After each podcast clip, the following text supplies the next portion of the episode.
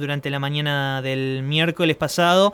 Este, y alrededor de, esto se han desarrollado múltiples debates, eh, pero muy pocas especificaciones sobre el caso. Para hablar, para hablar de esto tenemos una palabra autorizada de un colega eh, que es eh, habitué de este tipo de investigaciones, el señor José Maggi de Página 12 y también eh, colega del Sindicato de Prensa de Rosario, que ha tenido la amabilidad de atendernos.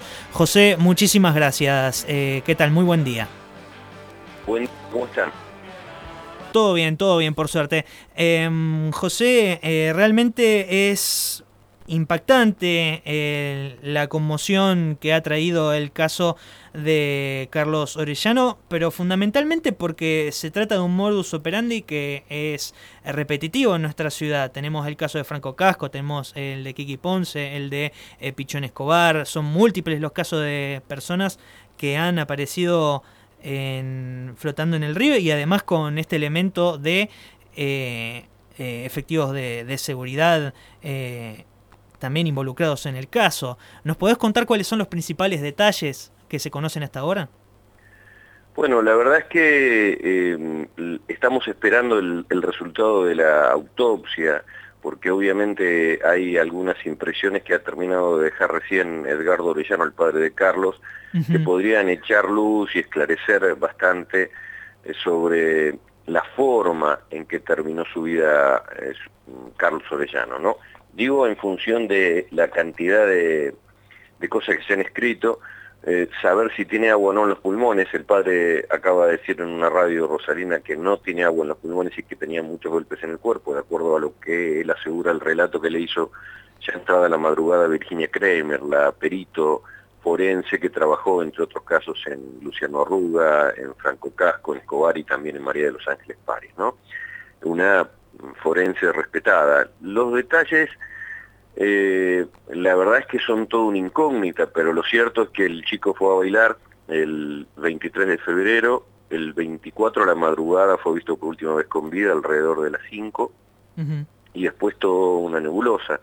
El cuerpo aparece flotando el mediodía en el río, el mediodía del miércoles, eh, con una gran vigilia de parte de sus amigos del Club Rosario Central que estaban pidiendo y exigiendo justicia en ese momento que pareciera el cuerpo, cuando nadie se hacía cargo de nada y negaban todas las situaciones, con unas primeras 24 horas eh, en donde la policía eh, provincial, puntualmente la seccional segunda, miró para otro lado cuando le ordenaron la jueza, la fiscal Valeria Pieza Iglesias, eh, empezar a trabajar sobre la búsqueda de paradero de Orellano, no incautaron las cámaras y esa misma noche, con una muestra de impunidad increíble, la disco que administra Guillermo Wolflein es abierta al público, con lo cual si había rastros también en una escena del crimen que debía preservarse. Eh, entiendo que al haber la circulación de tanta gente, incluso se pueden haber volcado bebidas, como haberse higienizado los baños, era, era delicado, digamos, no, no haber hecho caso a la orden de, la fiscal, pero sobre todo no, no, no, certificar una posible escena del crimen me parece que, es, eh, una causa que hay que seguir muy de cerca, la tiene el fiscal Fernández Bussi. Digo, para terminar con, esta, con este negocio que parece ser algunos, demorar algunas búsquedas y mirar para otro lado para que la verdad se, escape ¿no? en, todo este trámite judicial. Por eso fueron necesarios al menos dos perros distintos para buscar rastros, huellas. Concretamente uno de ellos de la Policía Federal, un Golden, que marcó un lugar en la terraza sur, en donde eh, se paró, un lugar que estaba a metros de donde apareció el cuerpo, marcó ese sector, marcó ese lugar, y cuando el perro lo marcó, minutos después salió a flote el cuerpo de Carlos Orellana que estaba como saliendo de una lengua que tiene el río Paraná que ingresa allí a una guardería náutica. Esa es la sospecha que estaba allí retenido, fondeado o eh, trabado con algo, ¿no? Eh, claro. las pericias dirán si, si, como dice el padre, lo mataron y lo tiraron ya fallecido, o si, como eh, tratan de desligarlo los defensores del boliche, se cayó en una baranda que hay bueno, y que en realidad no debió haber estado allí porque hay una soga que claramente impide el paso, con lo cual se hace mucho menos creíble también la versión de la disco, de los patovicas y de los policías, que de paso decir se contradicen porque eh, patovicas y policías eh, relataron distintas situaciones, ¿no? Eh, diciendo que habían interactuado y otros que no habían interactuado con, con, Orellano esa noche. Así que me parece que la, autopsia que es, es medular en, en la resolución de este caso, más allá de todo este condimento con abogados que defienden a narcos como el doctor Varela y el doctor Krumnik, que están defendiendo al boliche, eh, siempre uno trata de unir y a partir de la representación que tiene ese abogado, pensar quiénes son, pueden ser sus posibles clientes. ¿no? Eh, lo cierto es que no es ningún delito defender a alguien que cometió eh, alguna falta o algún delito, incluso hasta un homicidio, por eso está garantizado el juicio esto, pero siempre ayuda a entender quiénes pueden estar detrás de cada uno de los casos, Manuel. Claro, además en los últimos días lo que, hacen, lo que se han manejado son múltiples este, hipótesis de lo que puede haber llegado a sucederse. Han trascendido en los medios además eh, las distintas declaraciones de los testigos. Hay involucrados incluso también una trabajadora de seguridad que estaba haciendo horas adicionales que dice que pudo haberlo visto en, a una persona que respondía a las características de Orellano en la baranda. Después se suman las palabras de, Edgardo y verdaderamente es un gran misterio eh, los hechos que han sucedido entre que los amigos de, de Orellano lo dejan al salir del boliche y eh, después, el, bueno, ya sabemos el momento en que esta trabajadora dice que algo cayó al agua, ella escucha que algo cae al agua y al darse vuelta en la baranda ya no había más nadie. Sí, eh, hay, eh, el relato que hace referencia es de una policía que hacía adicionales con su pareja, que también es policía esa noche en el lugar, y son los que defiende Paul Krugnik, ¿no? Claro, y eso es lo eh, raro encima también, que eh, esta, esta persona, esta policía encima además tiene este, este vínculo con uno de los de los eh, seguridades. Otro, con otro policía, con la pareja hacía adicionales esa noche sí. Ah, también es policía, no es patológico. Claro, claro. la situación es muy delicada, porque, digamos, ahí siempre... No, no es el primer caso de un joven golpeado por patovicas, pero sí, claramente eh, un caso en donde hay además una, tarea de ocultamiento, ¿no? Claro. Tarea de ocultamiento de, de lo que se ha hecho. El padre asegura y está convencido, y lo dijo hace minutos, que a su hijo lo mataron dentro del boliche y que lo arrojaron al mar, eso lo arrojaron al río. E, eso es difícil eh, de afirmar sin tener los resultados finales de la pericia, pero me parece que es una causa que significa un enorme desafío porque incluso ayer la justicia de la provincia tuvo un, capítulo no para escribirlo con orgullo, porque la verdad es que Virginia Kremla vino con su equipo completo a la autopsia, eh, con tres eh, colaboradoras y ella misma. En otras oportunidades le habían permitido trabajar sobre el cuerpo porque los peritos del Instituto Médico Legal aseguraban, aseguró ella ayer, que no lo sabían realizar al estilo del protocolo de Minnesota, que es cuando se aplican determinadas características para establecer las verdades que se buscan y cuando hay policías involucrados en la, en, la posible muerte. ¿no? Esto no, no tiene, eh, digamos, una explicación de por qué finalmente no la dejan intervenir como, como forense, sino simplemente como una veedora de todo el trámite filmado y grabado, pero eh, desde Fiscalía aseguran que era para evitar futuras nulidades, porque si eso tocaba el cuerpo, el perito de la eh, disco también tenía el derecho a tocarlo, ¿no? Bueno, lo cierto es que eh, se dirimieron una audiencia judicial y finalmente pudieron ingresar, pero sin tocar el, cadáver de Arellano.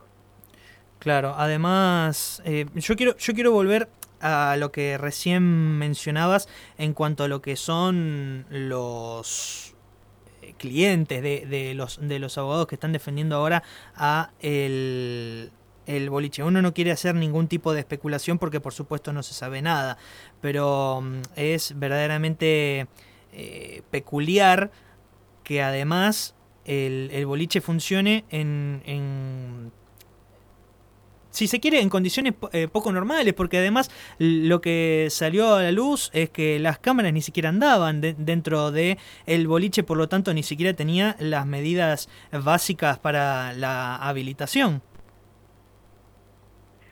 Claro, sí, hubo, objeción de parte del papá de, la víctima en cuanto a esto. Eh, la municipalidad contestó que hizo 20 inspecciones y que nunca habían encontrado nada. Eh, bueno, la nocturnidad tiene esas particularidades, esas peculiaridades, ¿no? Eh, la verdad es que lo primero que, debería, además de la, seguridad física, que, como extinguidores o, materiales no inflamables, también debe hacerse hincapié en la, calidad de la atención que se brinda en esos lugares, ¿no? Porque hay gente muy violenta, se han conocido videos de patobicas en el lugar golpeando pibes a la salida. Y me parece que si tenés que cuidar a la gente, hay que cuidarla, no romper la pata. ¿no? Y bueno, es lo que pasa en muchos lugares, que tal vez no sea el único, seguramente no sea el único, y en eso debería preocuparse mucho el municipio, en, el control de la calidad de la atención. Claro, en el control de la, de la calidad de la atención y además ahora el Consejo precisamente lo que ha anunciado es que va a tratar la cuestión de si se va a seguir habilitando locales que tengan eh, lugares VIP dentro de los locales bailables.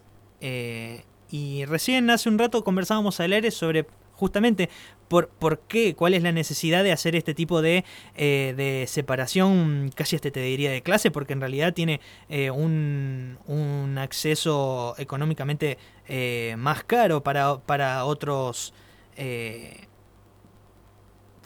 personas que van a, bailar allí al, boliche. Entonces tenemos varios condimentos aquí. Entonces yo creo, eh, discutíamos aquí al aire sobre cuál es la necesidad de eh, tener esos esos habitáculos y además eh, cuál es en realidad la función de, de los patodicas dentro de, del boliche. Creo que ahí sí tenemos varios eh, puntos a poder reflexionar y la verdad que es lamentable que tengamos que hacerlo eh, una vez haya sucedido la, la muerte de, de, una persona que lo único que buscaba era divertirse.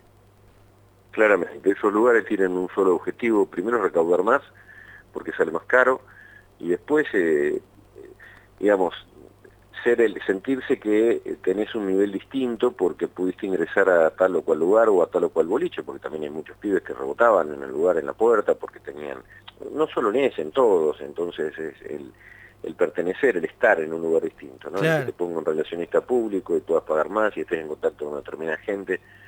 Tal vez algunos VIP sean para consumo de alguna sustancia que no se vende con libertad en cualquier otro lado, incluso hasta para el consumo de prostitución VIP, que también ha existido en la ciudad de Rosario. Los VIP son generadores de negocios, no, es, ese estilo, esa forma, es eso. No va a ser ni el primero ni el último boliche en donde se sospeche justamente estas dos actividades. nadie puede estar ajeno, no hay que ser, lo decía Marcelo Saín hace poco, ¿no?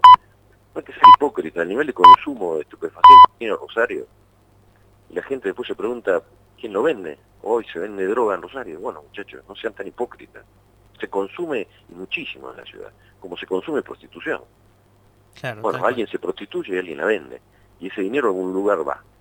Después generan cordones tremendos de violencia por las disputas de estos negocios. Aunque en algunos lugares, como los negocios tienen tanto vuelo, algunos no los salpica la sangre, ¿no? Porque se ve en formas de edificios, de empresas que se dedican a, justamente lavar este dinero, pero esas ganancias de algún lado van, ese círculo de violencia en algún lado cierra, y cierra con la vida de los pibes.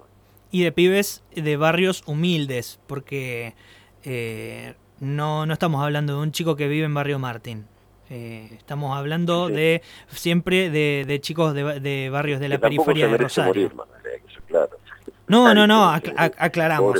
nadie se merece morir, pero los pibes que están poniendo el cuero son los pibes que, que viven en la marginalidad, que, trabajan de esto que, que, se sienten eh, con algún reconocimiento social en función del, lugar que ocupan en el barrio, siendo un soldadito, un vendedor o alguien que puede rápidamente comprarse un, auto que lo admiren, sí, claro, está dicho hasta el hartazgo. José, ha sido muy amable, muchísimas gracias por comunicarte con nosotros. No, abrazo. Estábamos hablando hasta recién con José Maggi, periodista de Rosario 12, es el secretario de Derechos Humanos del Sindicato de Prensa de Rosario, una de las personas que ha seguido con mayor minuciosidad este caso de la muerte de Carlos Orellano y los detalles que se han sabido hasta ahora, que, bueno, como bien hablábamos con José hasta recién, tiene su correlato en tanto a los negocios espurios que atraviesan la nocturnidad de la ciudad de Rosario.